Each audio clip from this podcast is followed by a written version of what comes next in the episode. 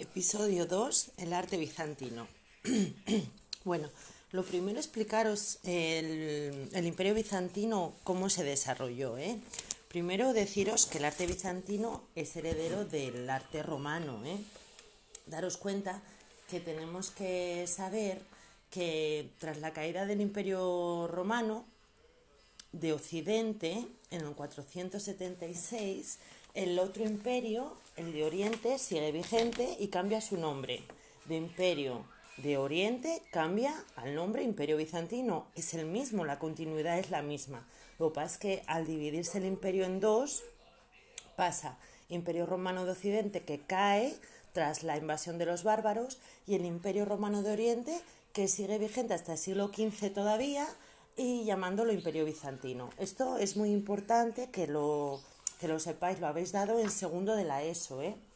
Bueno, entonces, una vez que se divide en dos el Imperio Romano, la capital del Imperio de Oriente es Constantinopla y con toda la importancia que tiene una capital, y luego la capital de Occidente sigue siendo Roma. ¿eh? Esto, esto tenéis que entenderlo bien. ¿eh? El emperador más importante, el Basileus más importante del Imperio Bizantino es eh, Justiniano. No os confundáis Justiniano con un emperador romano, porque ya no podemos hablar de imperio romano, tenemos que hablar de imperio bizantino, ¿de acuerdo? Bueno, ¿qué más deciros del imperio bizantino? Pues con el emperador Justiniano alcanzó su máximo apogeo, ¿eh? Tenéis que también entender que el emperador, el Basileus, tenía poder tanto religioso como político. Era, como digo yo, eh, juntar al rey y al papa. ¿eh? ¿eh? Por el otro lado, en el Imperio Romano de Occidente todavía sigue el papa, en Roma siguen los gobernantes y la división de poder religioso y gobernante está dividido, pero en el arte bizantino no, el Basileus tiene los dos poderes, ¿eh? el religioso y el político. Es muy importante el mosaico, por eso hice incidencia en el arte romano, el mosaico, porque el arte bizantino va a tener muchísimas manifestaciones en mosaicos. Él va a seguir el empleo de bóvedas y bóvedas enormes, ¿eh? unas enormes construcciones, como veremos en Santa Sofía de Constantinopla, que es una ficha que tenéis que hacer, ¿eh? Santa Sofía de Constantinopla.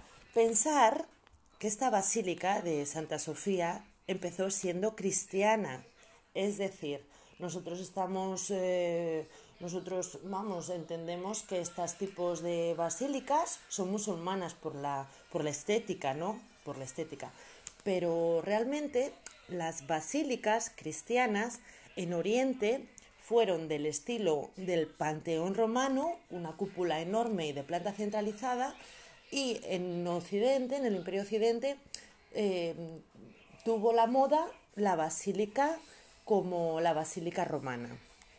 Es decir, vamos a tener iglesias cristianas en el Imperio de Occidente como las basílicas, la forma de la basílica romana, y en el Imperio de Oriente tendrán el modelo de iglesia cristiana del Panteón de Roma. Entonces, cuando vemos nosotros, si estáis en la página 101, la, eh, esta basílica, la Basílica de Santa Sofía, decís vosotros, pero qué forma tiene tan rara, no es como la basílica romana, no es como las iglesias de nosotros. Bueno, porque en Oriente se llevaba así, se llevaba el modelo del Panteón de Roma. Esto aclarado, ¿eh? Luego, claro está que el Imperio bizantino fue conquistado por el Imperio turco y claro, se volvió todo de la religión musulmana. Entonces, esta basílica se convirtió en mezquita, igual que todas las iglesias que había en ese, en ese territorio, en Turquía. ¿eh? Bien. Eh, ¿Qué más comentaros? Es muy importante también la ciudad de Rávena. ¿Por qué es importante Rávena? Porque fue una conquista del Imperio Bizantino. Aunque esté en Italia, también tenemos que entender que cuando la llegada de Justiniano empezó a intentar conquistar otra vez toda Europa, entre comillas, Europa, porque quería volver otra vez al gran imperio romano. Entonces Justiniano lo que va a hacer es conquistar toda la parte de Italia, Sicilia, Cerdeña, Córcega, Islas Baleares y el sur de la península ibérica. Eso va a ser bizantino. Bien, Eso con Justiniano, luego ya se va a perder ¿eh? esos, esos territorios. Bueno, después de comentaros un poco mm, lo de Santa Sofía de Constantinopla, vamos a Rávena. Rávena es una ciudad en Italia y está una iglesia muy importante, que es la iglesia de San Vital. Lo tenéis en la página en la página 102, que también es otra ficha para hacer. Acordaros, acordaros, muy importante, Santa Sofía en Constantinopla y San Vital en Rávena, ¿eh? Es una iglesia muy pequeñina, es de pequeñas dimensiones, es de planta octogonal, ¿eh? Y esta iglesia es muy importante porque tiene... porque, mm, porque, bueno, tiene, mm, tiene un mosaico muy bonito en, en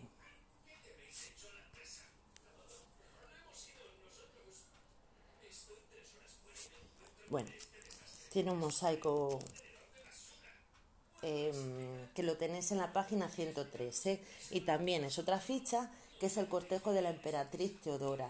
Este mosaico está en los muros de la iglesia de San Vital.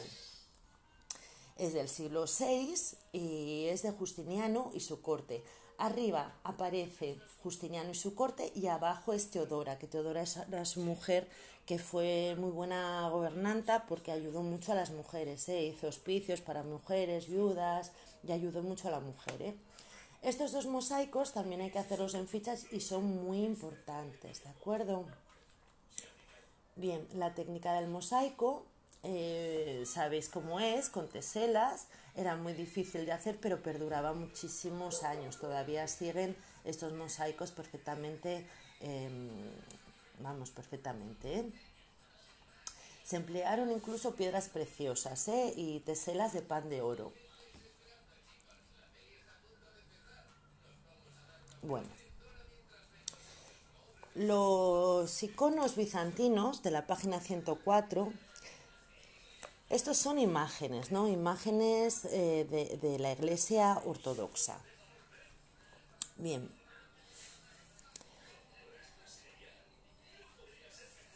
Tenemos que entender que en Bizancio hay una guerra, entre comillas, la guerra iconoclasta. ¿Qué es la guerra iconoclasta?